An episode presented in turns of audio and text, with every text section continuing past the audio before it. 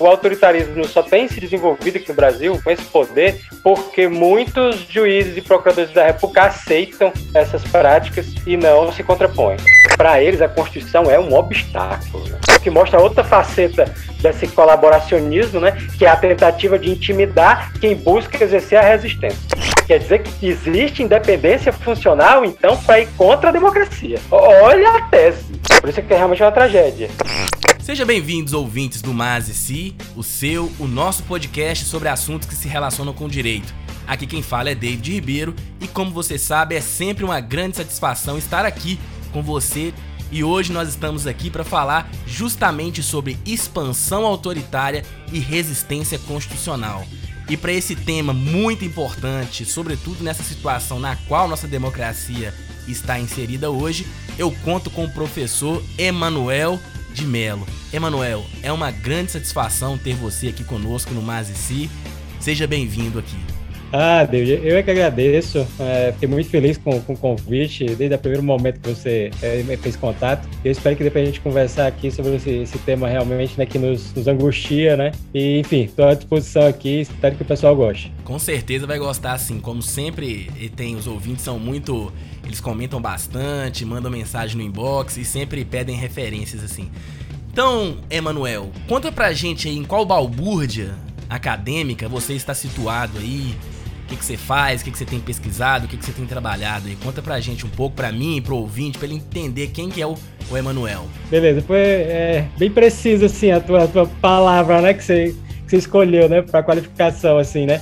Eu sou professor na, na UERN, na Universidade do Estado do Rio Grande do Norte, né, aqui em Mossoró. Terminei o doutorado agora na, na UFC, né, é, na Universidade Federal do Ceará, me graduei, fiz um mestrado lá também, orientando o professor Gustavo Cabral sou procurador da República também, né? E até é, já, já até processei o ministro vai entrar, o ex-ministro vai entrar, justamente por essa fala em relação às, às universidades, da Balbund. Né? é um dos que casos que eu, que eu estudo na, na tese, né?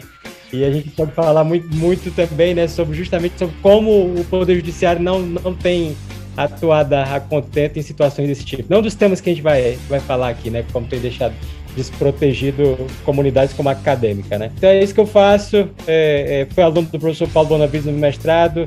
A gente vai falar sobre resistência a gente vai falar sobre resistência constitucional. É, ele me influenciou no texto, né? É, saudosa memória do professor Bonavides. Que experiência, hein? É, foi muito legal mesmo. Foi, foi muito massa ser, ser, aluno dele. Foi em 2010. 2009, 2010 eu terminei, em 2009 fui, fui aluno dele. Maravilha, experiência e tanto aí, um dos maiores constitucionalistas da nossa história constitucional aí, Paulo Bonavides, junto com José Afonso da Silva, os grandes aí que a gente tem, né? A gente não pode nunca esquecer desses, né? desses autores aí. Hum. Mas é isso, ouvinte, ó. Então você já sabe, né?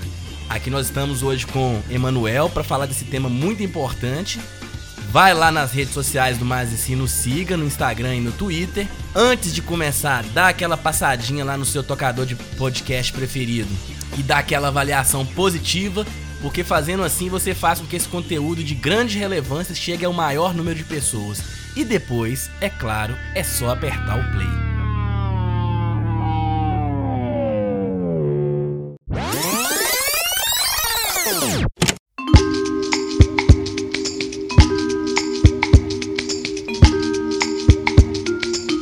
Emanuel, aqui no Mazici temos muitos episódios sobre autoritarismos aqui, gravado com Lucas Paulino, com Luísa, Luiz Eduardo Soares, gravado com o professor Emílio, gravado com o professor Thomas e com inúmeros professores e professoras discutindo esse tema. Mas como estamos tratando de uma pesquisa acadêmica, vamos começar aqui especificando o que você está chamando de expansão autoritária, né? Lembrando que o Brasil, muito antes das pessoas não quererem assumir isso, ele é um país autoritário por natureza, né? Então, até por fins de pesquisa e para ouvinte situar o que, que nós estamos chamando de expansão autoritária, conta aí pra gente aí, mano. É, exatamente. Eu achei muito, muito interessante a, a palavra expansão. Na, na tese eu, eu, utilizei difusão, mas o sentido é, é, é realmente idêntico, assim. Eu destaquei muito na tese essa, essa como diversos legados da ditadura militar. Eu vinculei muito o autoritarismo aos legados da ditadura militar essas questões de, de comemoração é, do golpe que tem acontecido desde 2019, aquelas, aquelas ordens do dia que o Ministério da, da Defesa né, publica e tal, exaltando, né, é, o golpe militar chamando de revolução, por exemplo, né, questões desse tipo, como elas têm se disseminado, e aí é onde entra essa, essa questão da, da expansão que você fala, pelos, pelos órgãos, né, demais órgãos do Poder Judiciário e pelo Ministério Público. A, a gente normalmente assim, para o público em geral, né? Normalmente olha mais para o Supremo Tribunal Federal, como ele tem enfrentado essas questões desse tipo, né? A minha pesquisa eu busquei sair um pouco do Supremo, óbvio que a gente analisa o Supremo, mas eu tentei sair do Supremo para ver como, como é que os, principalmente os juízes federais e os membros do Ministério Público têm se debruçado sobre essas questões, né?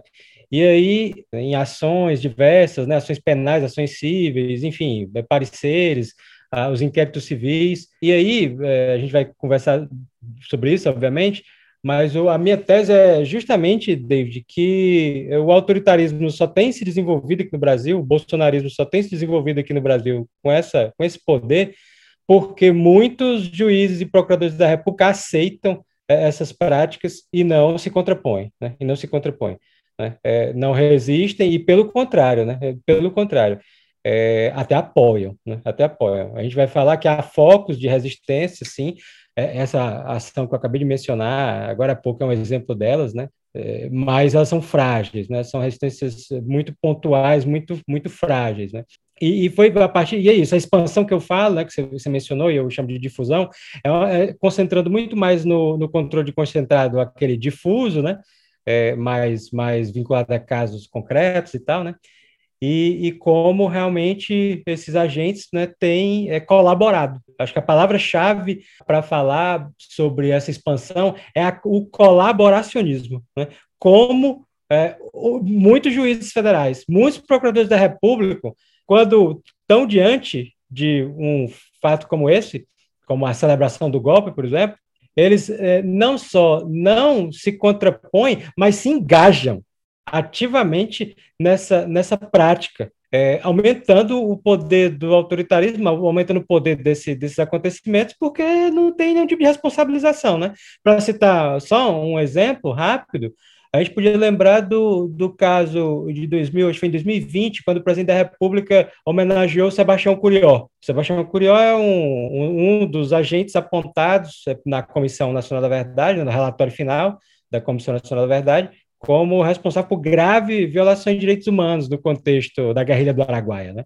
O Ministério Público Federal já, já denunciou coisa de cinco, cinco ou seis ações penais ele tem por crimes né, contra a humanidade. O presidente da República recebeu ele, disse que ele era um herói nacional, saiu nas publicações no, no Twitter, né? É, do Twitter oficial né, da presidência da República, né? E disse que ele era um herói nacional e que pessoas que tinham lutado na, na ditadura contra a ditadura, né, eram inimigos, né, da, da nação e tal. Os familiares das vítimas, né, do, do Araguaia, né, ajuizaram uma ação, uma ação interessante, um dia de resposta, pediram um dia de resposta, já que ele tinha vinculado isso no Twitter, né, que, que fosse vinculado também no Twitter a resposta dos familiares, né, dizendo que, na verdade, eles não eram inimigos da, inimigos da nação, né. Essa ação caiu para um juiz lá em São Paulo, David, que é, negou o pedido numa decisão minimalista, analisa essas, questões de teoria do direito também, entre decisões mais, mais minimalistas e teorizadas, enfim, era um assunto é, para falar depois também, mais teórico.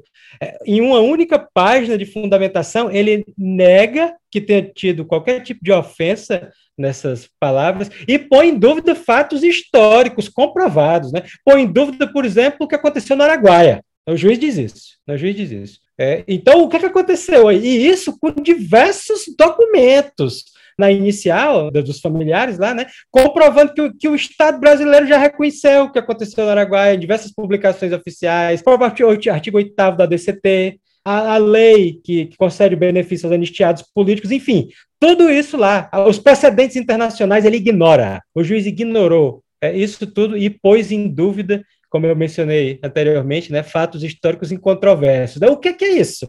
Isso, isso é, é, o que eu chamo do colaboracionismo. É, não é só que ele julgou improcedente, que ele podia ter inventado qualquer outro, outro argumento para julgar improcedente. Não, ele aderiu. O juiz aceitou a prática, né? aceitou a relativização histórica, aceitou a ditadura militar, fez apologia à ditadura militar. Enfim, e, e, esse é o que eu me concentro mais na, na tese, né? É, é, é, situações desse tipo, né? Que eu chamo de, de colaboracionismo, né? em que há um diálogo. O que é, que é o colaboracionismo, né? É um diálogo, um engajamento coordenado, ativo entre diversos agentes, né? De, de, dos mais diversos poderes. Isso foi um ponto que eu quis frisar bem na tese, David, que, que não tem como isolar a prática de autoritarismo, sempre focando o autoritarismo no, no, legado da ditadura militar, né? nesse, nesse negacionismo né? da, da, de crimes contra a humanidade, por exemplo. É, não tem como isolar. É, é uma prática que começa no executivo, como esse que eu estou te falando, e vai para o judiciário. Né? Passa pelo Ministério Público em alguns casos, a gente vai falar depois que tem resistência, claro que tem resistência, né? Mas em, em muitas situações não tem. Né? E, e, e, vai aumentando, né? e vai amplificando, vai se amplificando é, o, o, poder. Né? No tribunal, é, é, o, o, nesse caso, só para encerrar, mas no, no tribunal, o, relator do caso concedeu uma medida liminar é, é, é, determinando o jeito de resposta, né? foi, foi o contrário do juiz da primeira instância, e o que foi que aconteceu logo em seguida? A União ajuizou uma suspensão de segurança no STJ e o presidente do, do STJ à época é, suspendeu a, a, decisão do desembargador. É, para você ver, para você ver como, é, como o jogo é difícil, para você ver o poder do autoritarismo e para você ver como o que eu já falei anteriormente, como essa resistência que a gente às vezes percebe, ela é frágil. O desembargador tentou é, né, superar esse legado, enfim, e logo uma decisão do, do STJ suspendeu. Né? No, no, final, até no mérito, quando essa apelação foi julgada, o, o TRF é, da terceira região até reformou realmente a, a sentença por 2 a 1, um, né? E, e realmente está reformada. Mas, a, mas a, a, decisão ainda não vai ser cumprida imediatamente. Né? Ainda não vai ser cumprida imediatamente. E aí pode acontecer de, eventualmente, só num governo que nem foi o governo, é, eventualmente, né? Que, que foi o governo que praticou esse ato, só lá na frente que poderia vir esse direito de resposta, né? Se não vier logo, né? E se, e se realmente esse governo não se mantiver. Enfim, para você ver, né, como o cenário é, é difícil. Verdade. E aqui, parando para pensar assim, sempre a gente fala de autoritarismo aqui é, no Brasil, a gente sempre tem um ponto de partida claro aqui, que está mais próximo, e mesmo assim há um distanciamento que as pessoas costumam esquecer que é a ditadura militar, né? Então esse momento aí, ele tá próximo aqui 64, né? Mas houve outros momentos mais arbitrários no país aí, em outros momentos, principalmente a escravidão e tudo. Esse país tem uma, uma tradição autoritária que as pessoas insistem em negar que existe. Mas enfim, eu queria saber, dentro da sua pesquisa, assim, dentro desse objeto que você trouxe pra gente agora, que é justamente esse momento de colaboracionismo, que você tem esse nome aqui, em que momento você consegue, é possível diagnosticar um momento exato assim onde esse colaboracionismo, vamos dizer, na, na linguagem mais popular, começa a colocar as asinhas de fora? Boa pergunta. Você, você já, já mencionou as origens históricas do autoritarismo aqui do Brasil. Né? É, ninguém, de maneira nenhuma, é inocente em supor que o presidente Bolsonaro causa disso, né? que o autoritarismo começou ou é, com a eleição dele, a vitória dele em 2018, ou até com a ditadura militar em 64. Você, você lembra muito bem, né? A nossa origem é escravocrata, né? É, é genocida. Nossa origem é genocida, né? Com, com, com a questão indígena, né? É, se fosse fazer uma pesquisa histórica, que não foi propriamente o que eu fiz, a origem do autoritarismo ela é quase que, acho que congênita, né? Com, com no nosso, na nossa história, né? Mas no, no caso da, da, da, minha pesquisa, ela foi um corte mais aproximadamente assim à eleição, realmente, do, do presidente. Bolsonaro foi a partir daí. Mas pegando essa continuidade histórica com a, com a ditadura, né, como a gente já vem é, mencionando aqui. Né? Então, é, eu, eu me concentrei né, nesses casos de colaboracionismo pós realmente 2018, né? Mas isso de maneira nenhuma quer dizer, né, como a gente está falando aqui, que anteriormente não, não seria possível encontrar. Né?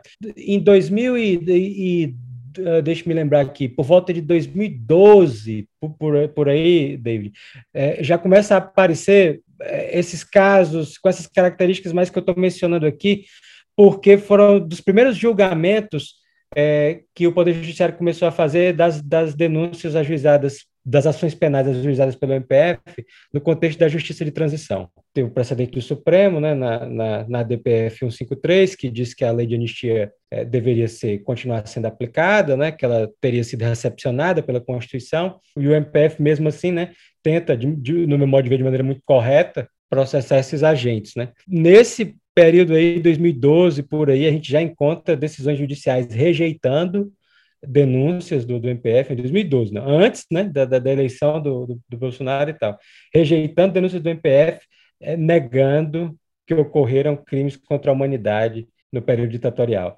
É, dizendo, por exemplo, que no Brasil a ditadura não matou tanta gente assim. Né? Não foi como genocídios em Ruanda, por exemplo, em que muito mais gente morreu. Né? Faz essa análise quantitativa, né? Como se fosse aquele argumento, né? Da, da dita branda, né? Como se fosse aceitável, né? como se isso fosse aceitável. Né? Então, mais ou menos por aí. E é curioso esse tipo de argumentação, porque assim, é...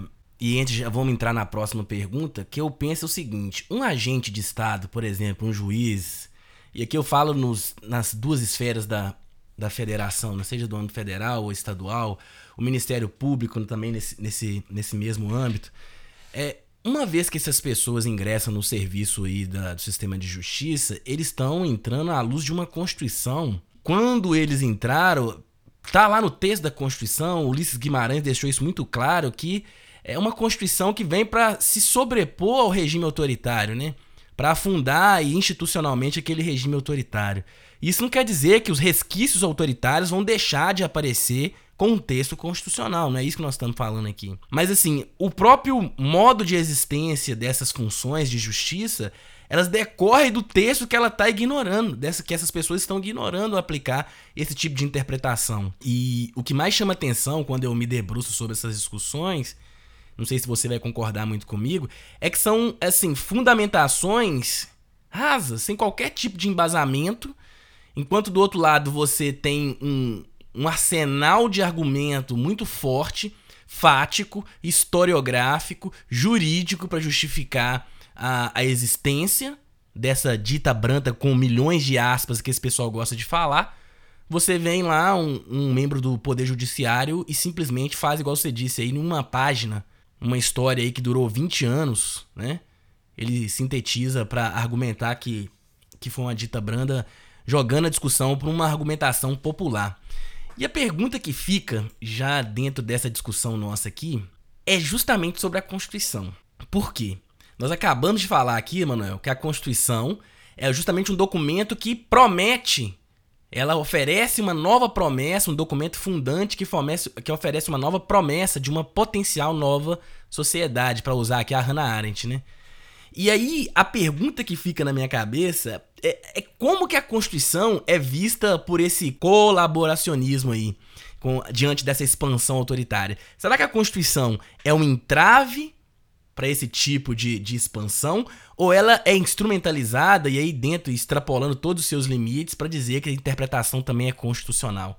Como é que você interpretou isso? É, esses grupos que é, defendem, por exemplo, né, o fechamento do Supremo Tribunal Federal, os atos antidemocráticos, né, que é outro caso que eu, que eu estudo na, na tese, que tem reverberação no Poder Judiciário, com certeza, é, para eles a Constituição é um obstáculo. Né? A Constituição de 88 é um obstáculo, sim, para a construção né, de, um, de, um, de um Estado né, com, com essas características que ele que se sustenta, né, um Estado mais próximo né, da, da, da, religião, uh, um Estado que seria mais misógino, um Estado que seria mais discriminador.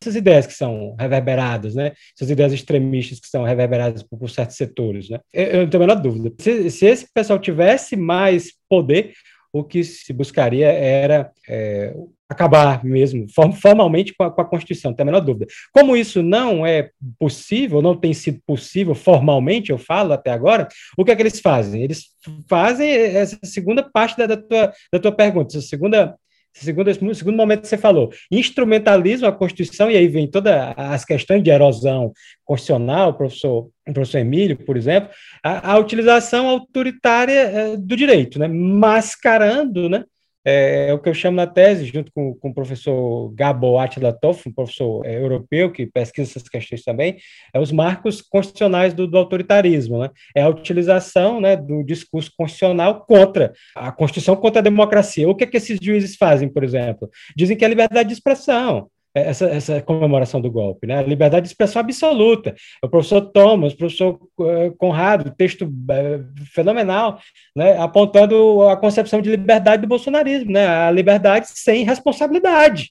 Né? Eh, dá um título para a pessoa, né? se vincula ao líder, né? se vincula àquele pai, né? que tem muita, muitas vezes visto até como, como um pai, a figura patriarcal mesmo, assim, é, o Bolsonaro, né? e, e tem-se um título para liberar qualquer tipo de ação, né? inclusive contra o Estado Democrático de Direito a título da liberdade. A título da liberdade. É, então, é, respondendo a tua pergunta, assim, o, que é mais é, visível é a instrumentalização da Constituição para esses fins, né, autocráticos, né, é, mascarando esses argumentos. Né? E aí é o papel, um, um, dos, um dos objetivos da tese é justamente é tentar é, encontrar esse argumento que eu chamo de argumento autoritário, né? É, e mostrar como, como ele não se sustenta no âmbito constitucional. E realmente não se sustenta, né? E essa é a nossa luta, né?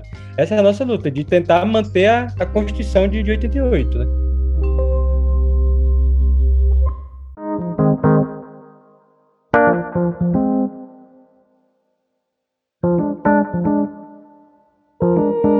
A questão que me chama atenção quando tem essa discussão toda, assim, é, o texto, ele permite muita coisa, né? Você vai voltar lá na hermenêutica, na própria hermenêutica filosófica ali com Gadamer e tudo. O texto permite muita coisa, mas ele não é tudo.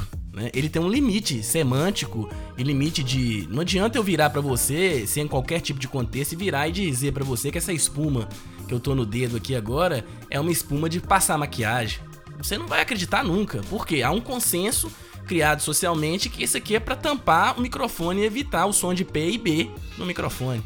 A mesma coisa é aquela coisa do filme lá. Os deuses devem estar loucos, né? O cara tá lá orando lá embaixo e o cara pega, passa com uma garrafinha de Coca-Cola e joga. Para aquele cara que nunca viu uma Coca-Cola, aquilo ali é tudo, menos uma Coca-Cola. Mas pro cara que jogou é uma Coca-Cola.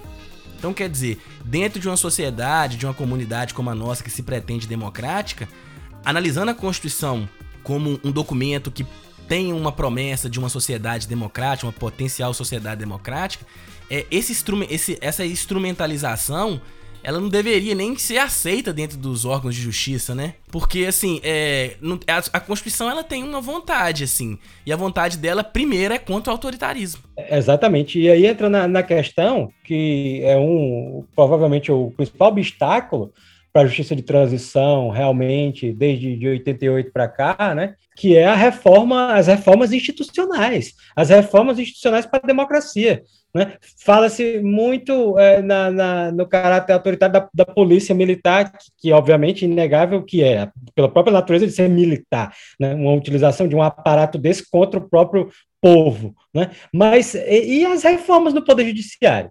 E as reformas eh, no, no, Ministério Público, inclusive federal, para esses fins da democracia, eu digo, eu, eu não estou falando nem da existência da justiça militar, que esse é o mais eh, grotesco, né? Vamos lembrar, né? Os áudios que saíram nessa semana, na semana passada, né?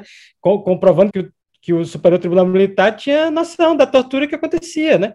Sobre, sobre a lei de segurança nacional na, no período de exceção, né? Não estou falando nem da justiça militar. O meu, o meu ponto, que eu acho que a tese também ajuda, nos casos que eu estudo, né?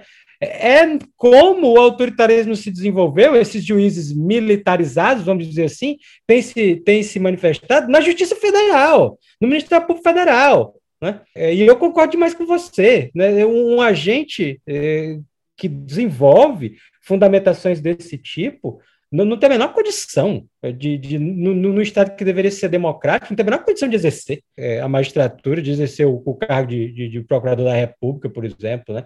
Se, se a gente pensar seriamente, mesmo justiça de transição, tinha de se pensar em, em, em formas de excluir, purgar essas pessoas da magistratura do Ministério Público. Né? Eu não enfrento esse tema propriamente é, na, na, tese, né? como se daria isso e tal. Mas é básico isso, em termos de Constituição, deveria ser né, de proteção da Constituição deveria ser, é, é, com certeza, né? E, e, é um dos obstáculos, né? é um dos obstáculos, porque não acontece nada, né? Simplesmente não acontece nada. Argumenta-se dessa forma e tá tudo bem, né? Tá tudo bem. É verdade. E isso acaba trazendo um pouco de ansiedade para quem tá, vamos dizer assim, nessa resistência, vamos dizer, resistência constitucional, né?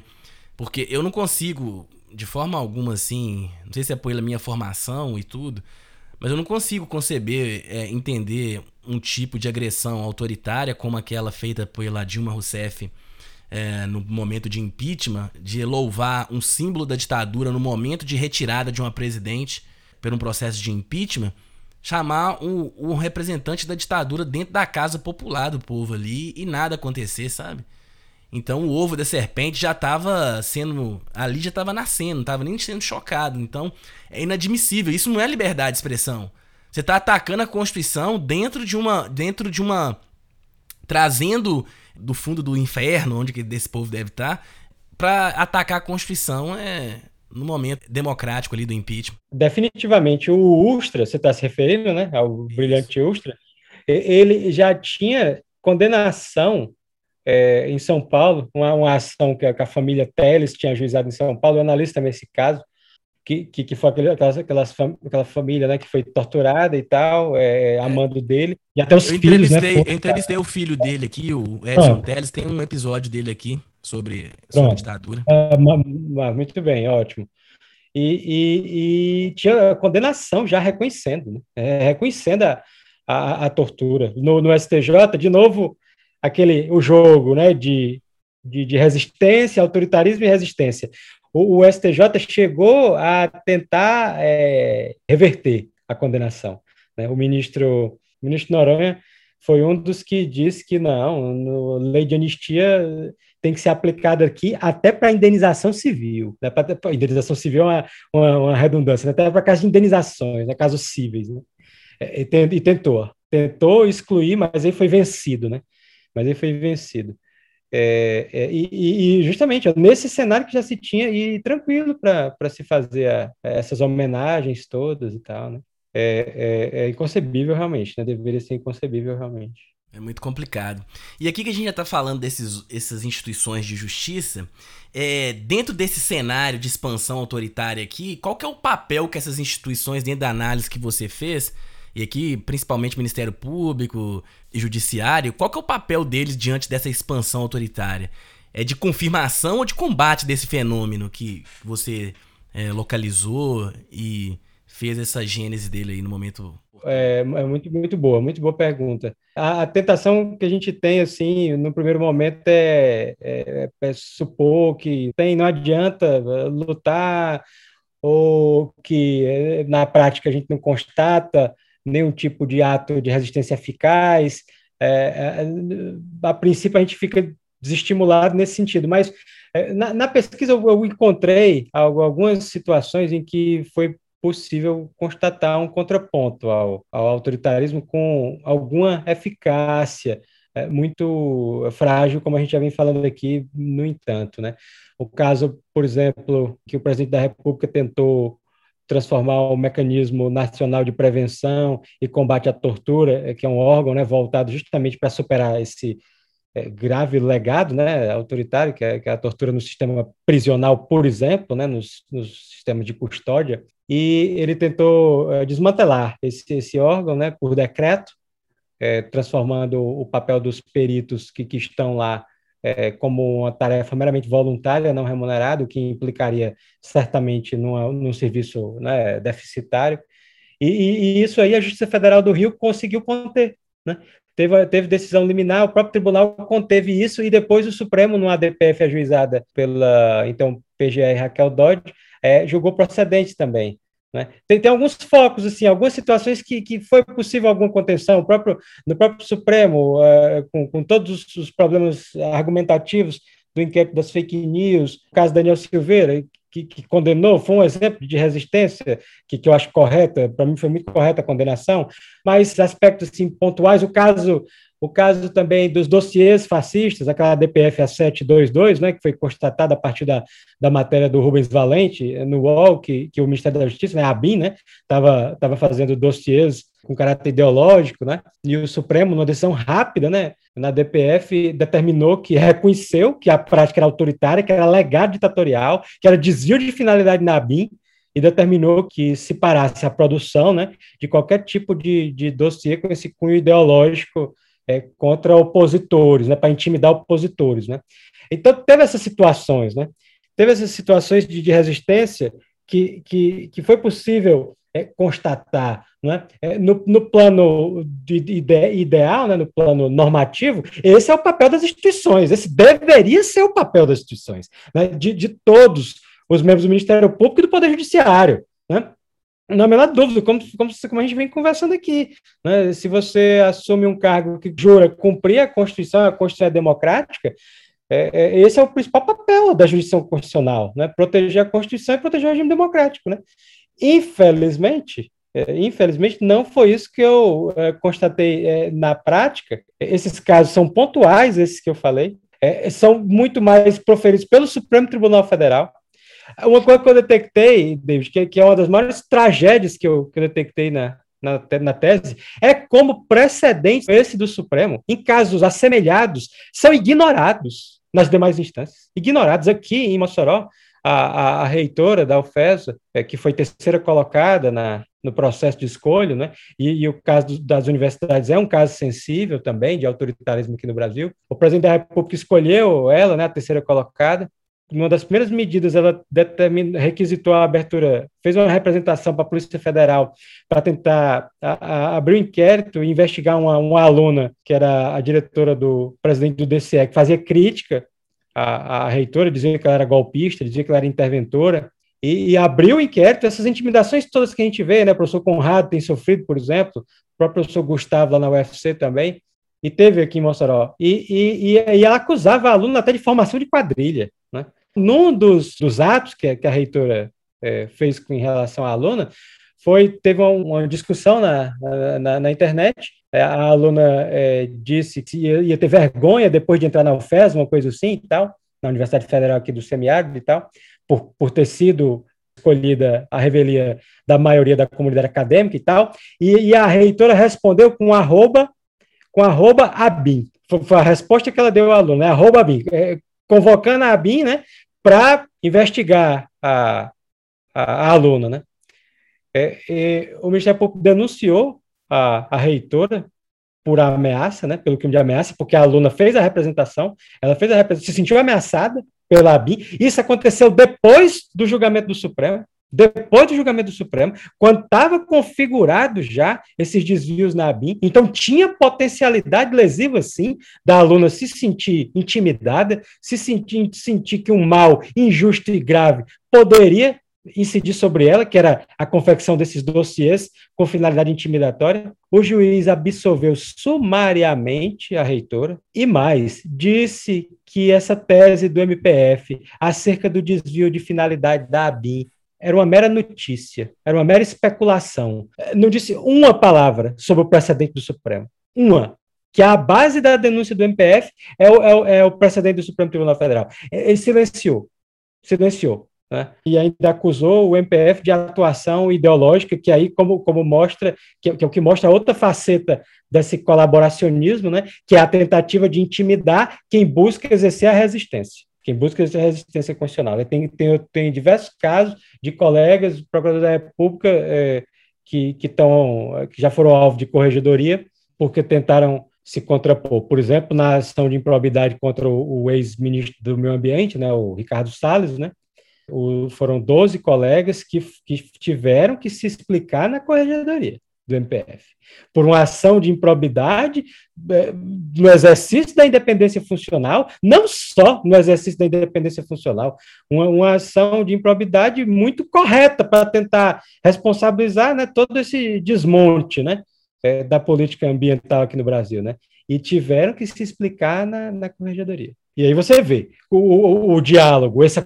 esse colaboracionismo aí, ó. Poder Judiciário, é, é, administração pública, poder executivo, corregedoria do Ministério Público, né? e aí o, o cenário realmente é difícil, né? É difícil, porque eles dialogam, eles aprendem, tem um componente epistemológico, né? Nessa, nessa, nessa interação entre eles, e, e, eles vão crescendo, né? E eles vão crescendo. E o pior de tudo nessa situação toda é que o ideológico é, são sempre os outros, né? Exato. Ideológicos são sempre os outros. E engraçado nisso tudo é que é, nem sei o que esse pessoal chama de ideologia, mas é, se for um posicionamento na vida, é, o próprio ato de você acordar, você já tá se posicionando, né?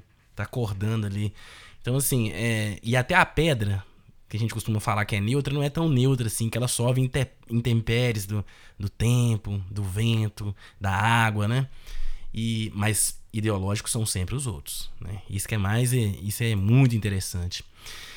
Mas diante desse cenário aí, vamos falar de forma correta desse ataque à Constituição, essa Constituição ora utilizada como obstáculo e como não tem como superar esse obstáculo, eles instrumentalizam essa Constituição para discursos autoritários. Como a Constituição deve resistir? Assim, é possível falar de um direito de resistência da Constituição? Explica pra gente aí, porque esse ataque é constante, né? Que é possível falar no direito de resistência, é, é, com certeza, a própria noção de controle de constitucionalidade tem em si, né, a manutenção da, da Constituição. O professor Bonavides tem o, o, livro sobre democracia participativa, que é um dos meus referenciais, e é justamente em prol de um direito constitucional de luta e resistência, né, que ele fala, logo no, na capinha do livro está lá, né?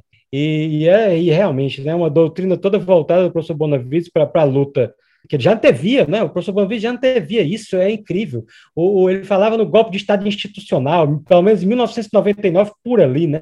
Como o direito ia ser instrumentalizado, ia ser minado pelo, pelas, por essas políticas neoliberais, ele estava muito concentrado nessas políticas neoliberais, e como o autoritarismo ia se desenvolver a partir daí, né? ia continuar se desenvolvendo a partir daí. A Constituição, David, tem diversos instrumentos capazes de, de, de propiciar essa resistência. Né? O, que, o que falta realmente é a vontade, o que falta é a cultura democrática. Né? O professor Martoni Montalverne estava na, na, na, banca, né? o nosso mestre da, da, da, da Unifor, em Fortaleza, e ele, e ele fez a sugestão, que eu estou até ampliando aqui na tese agora, para depois fazer o depósito da, versão definitiva, e ele disse, é, é, Emanuel, fale mais um pouco sobre os aspectos culturais do, do autoritarismo, né, para mostrar por que está tão enraizado é, por que, que um juiz, um membro do Ministério Público, toma essas, essas adota essas fundamentações e não acontece nada, né?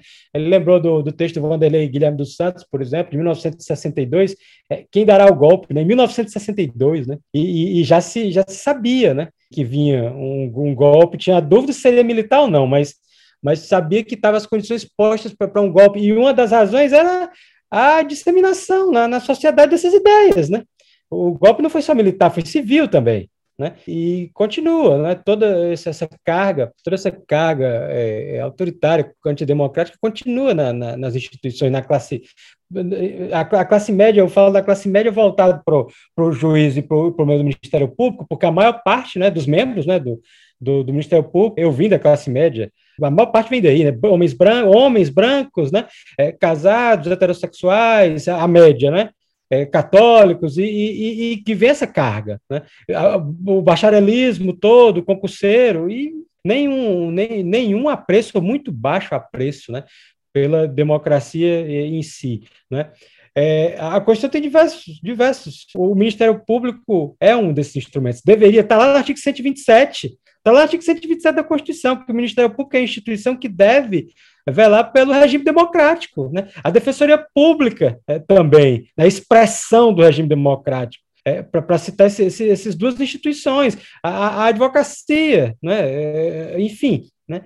E os instrumentos estão aí, a, a ação, a ação popular é, voltada para essas situações de imoralidade, né, ofensa à democracia como imoralidade, enfim, os crimes, os diversos crimes de apologia, né, os diversos tipos penais que poderiam ser pensados, é, não falo nem só dos tipos penais de, de proteção ao Estado Democrático de Direito, na, na, recente lei aprovada, né, que, que revogou a, a, a, lei, a Lei de Segurança Nacional, né, mas os outros tipos de apologia ao crime, ou de denunciação caluniosa nesses casos de intimidação. Né, é, eu sustento que, que, que essas, essas, é, esses PADs abertos contra servidores públicos, esses processos judiciais contra servidores públicos que estão fazendo crítica aos poderosos, é, na verdade, quem, quem faz isso está cometendo um crime de denunciação caluniosa, na verdade. Né?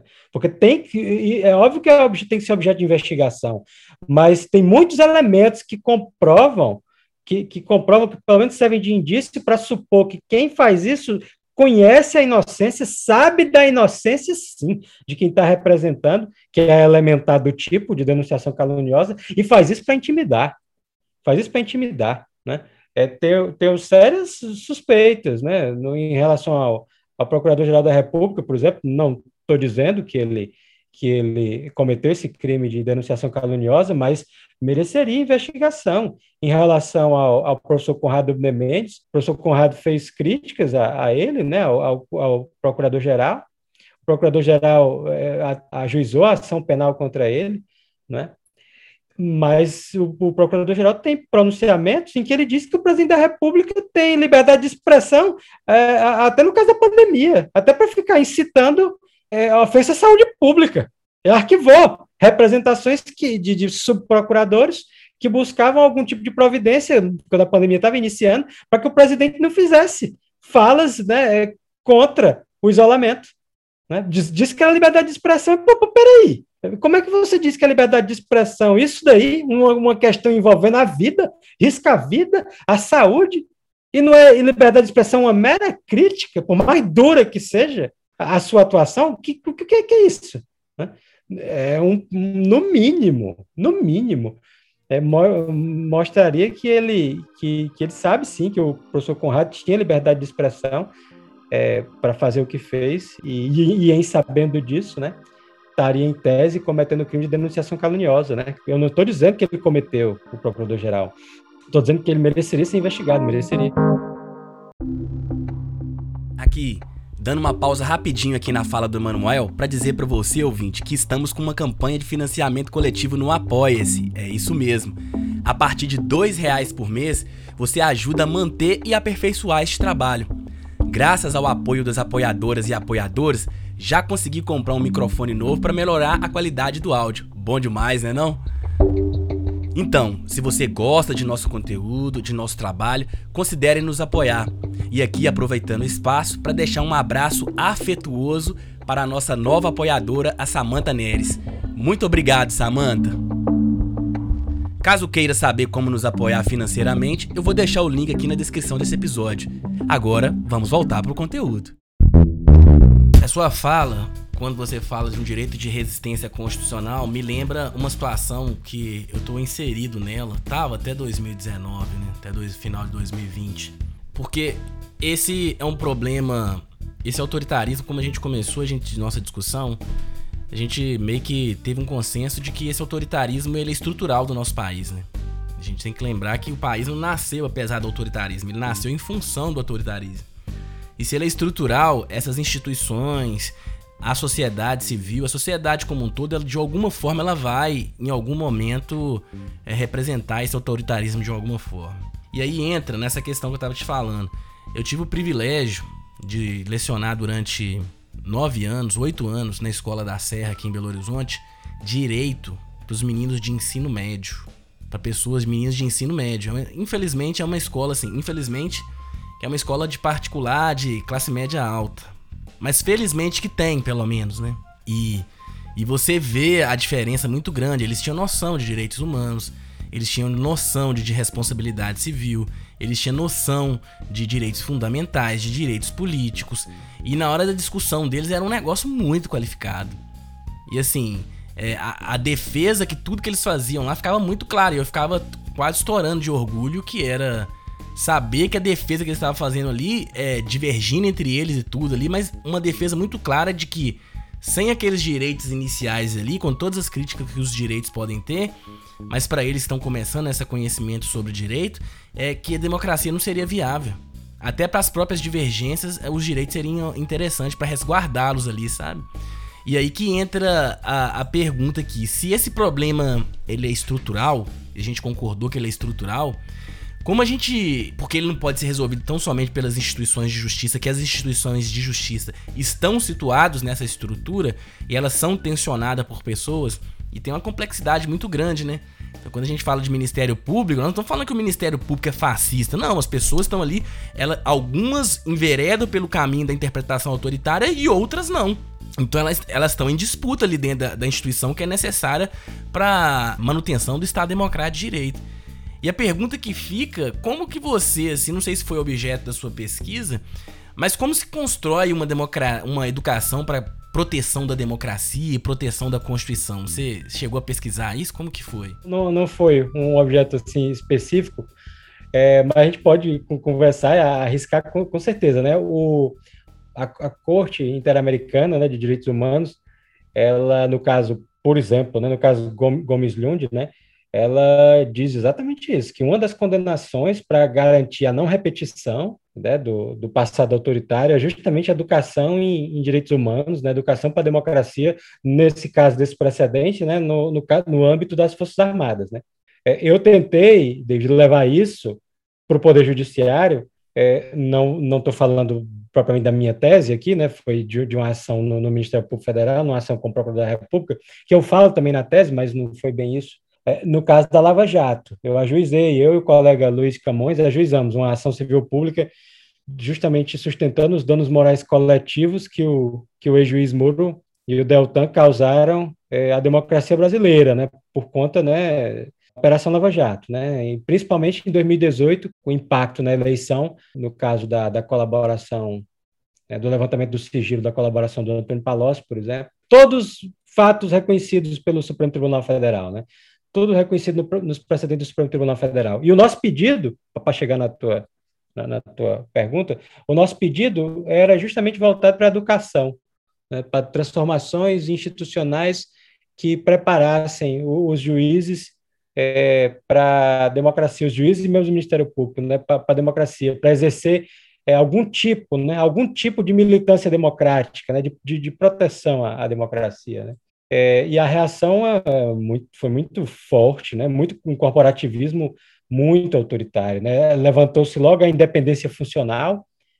Quer dizer que existe independência funcional, então, para ir contra a democracia. Olha a tese. Né? Olha a tese que, que o juiz aqui em Mossoró utilizou para extinguir a ação, né? para extinguir a ação, é, e que hoje se encontra no, no tribunal. Né? O MPF recorreu e está no tribunal. E mais que isso, né? Mais que isso, de novo a questão do colaboracionismo. Não só foi uma decisão favorável a, ao Moro, né? como a Corregedoria do Ministério Público Federal abriu um inquérito contra mim e o meu colega, por conta dessa ação. Então, realmente, a independência funcional serve para você destruir a democracia. Né? Mas quando se tenta utilizar a, a que, foi o que o Deltan fez, por exemplo, né? que, mas quando se tenta utilizar a, a doutor Moro tenta utilizar a independência funcional na via inversa, você responde ao inquérito. Né? Veja só a, a, gravidade. Né? Foi tudo tão aberrante, né? foi tudo tão irresponsável isso que a Corregedoria do MPF fez, que a própria Justiça Federal, lá na, em Brasília, é, suspendeu esse inquérito. Né? A gente ajuizou um mandado de segurança, ela suspendeu e, no mérito, é, já julgou, já teve sentença, até determinou o arquivamento. Né? Está no tribunal, né? Vamos ver o que, que o TRF1, a União recorreu, vamos ver o que, que, que a União vai, o que, que o tribunal vai dizer, né?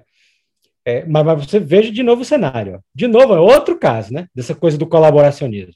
Né? Como se expande, né? como dialogam, como aprendem, como buscam é, intimidar. Então, o cenário para a educação, no âmbito do, do, Ministério Público, no âmbito do Poder Judiciário, é, é, é, é realmente também difícil. Né? Difícil de ser, de ser, de ser perseguido. Né? A, a saída, eu não, não pesquisei isso na, na, na, tese, mas alguma saída, cara, é pela política, não, não, tem, não tem realmente é, muita dúvida em relação a isso. Como, eu não sei, né? eu realmente não sei. Mas que é fora do Poder Judiciário, isso com certeza. O que, em parte, é uma tragédia, o que eu estou dizendo aqui. Em parte, é uma tragédia. Porque que mudanças estruturais que vinham pela política, ok, mas os, esses agentes também não, poder, não deveriam né, abdicar eh, do papel de pontualmente julgando ações né, específicas e tal, como essas que a gente vem conversando aqui, fazer a proteção né, à democracia. Né. Por isso é que é realmente uma tragédia. Né. que chama atenção, e isso eu, eu costumo falar para os meus alunos o seguinte, que o pessoal do direito gosta de falar para escutar a própria voz, eles não gostam de falar para resolver problema, não.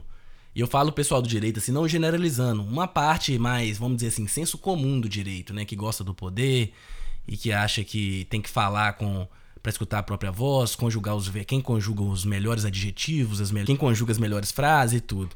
Mas na verdade, democracia não pode ser uma coisa restrita a juristas, né?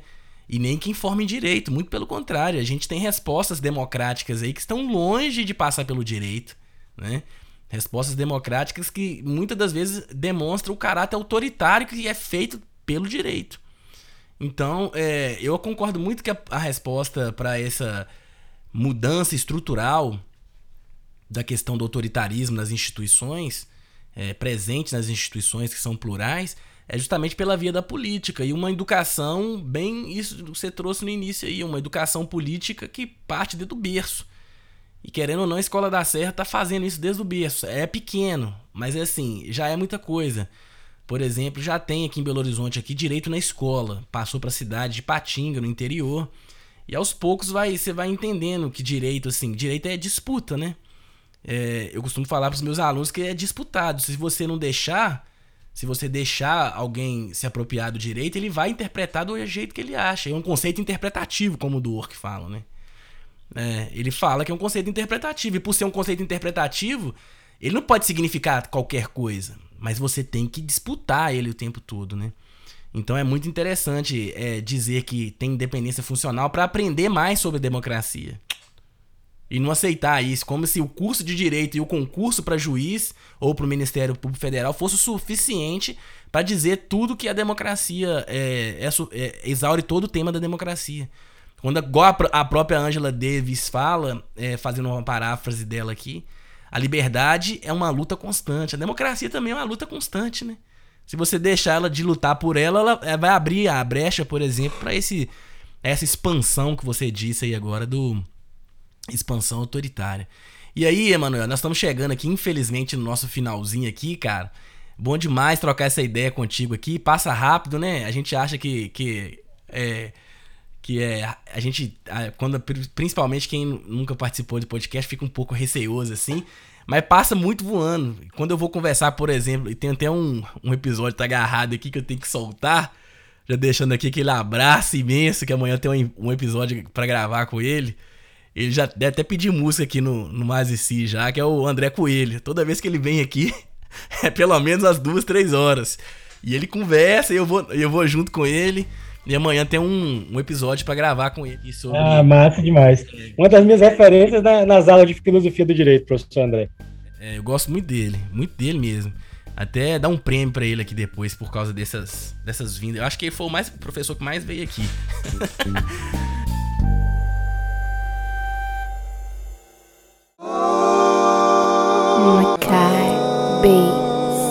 Mas é, estamos chegando ao final e não sei se você já escutou algum episódio. E aí, esse finalzinho a gente pede para que o entrevistado ele indique referências. E a referência que eu falo não é só referência de livro, não, é de documentário, de peça de teatro, de uma voltinha na praça, de dar um alô, sei lá, sabe? É qualquer coisa assim para a pessoa entender um pouco desse tema que foi discutido aqui sobre expansão autoritária e resistência constitucional.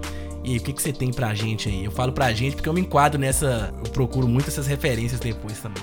Ah, massa. Não, eu queria agradecer é, demais aqui. É, eu indicaria o professor Bonavides, é, o Estado, o país é, constitucional ao país neocolonial. É, é obra fundamental que eu acho que ajuda a gente a, a compreender fazendo parte do que o, o Brasil está tá passando hoje. É um autor né, nacional, tem o, o aspecto é, afetivo, assim, para mim, que eu fui aluno dele. É, e, e, assim, é, era a indicação acadêmica né, que, eu, que eu faria era, era, era do professor, do professor Bonavides, com, com certeza, né? E eu posso fazer é... uma indicação também? E claro, vai lá. Eu indicaria a sua tese. Não sei se está disponível para todo mundo, mas daqui uns dias vai estar tá, é, é, disponível para todo mundo. E ela chama justamente isso, né? Expansão autoritária e resistência constitucional. Eu indico a, a tese do Emanuel aqui. Obrigadão mesmo pela, pela atenção, pelo carinho todo aí, David. Eu vou publicar, oportunamente vou publicar e a gente vai divulgar aí também. Obrigado, obrigado mesmo. E é isso então, ouvinte. Nós chegamos a mais um episódio do Mais e Si. Eu Se você chegou até aqui, é claro que você gostou, então o que, que você vai fazer? Você vai lá no seu tocador de podcast preferido, vai dar aquela avaliação pra gente e é por meio dessa avaliação que a gente sabe o que, que a gente tem que melhorar, o que, que a gente tem que avaliar um pouco melhor pra gente continuar com esse trabalho que a gente faz aqui no Mas e Si. E é isso. Eu sou o David Ribeiro, responsável pelo roteiro, editei, mixei. A arte desse episódio fica com a Gluck Design Criativo. Até um próximo episódio e até lá, um abraço. Fiquem bem aí todos e todas.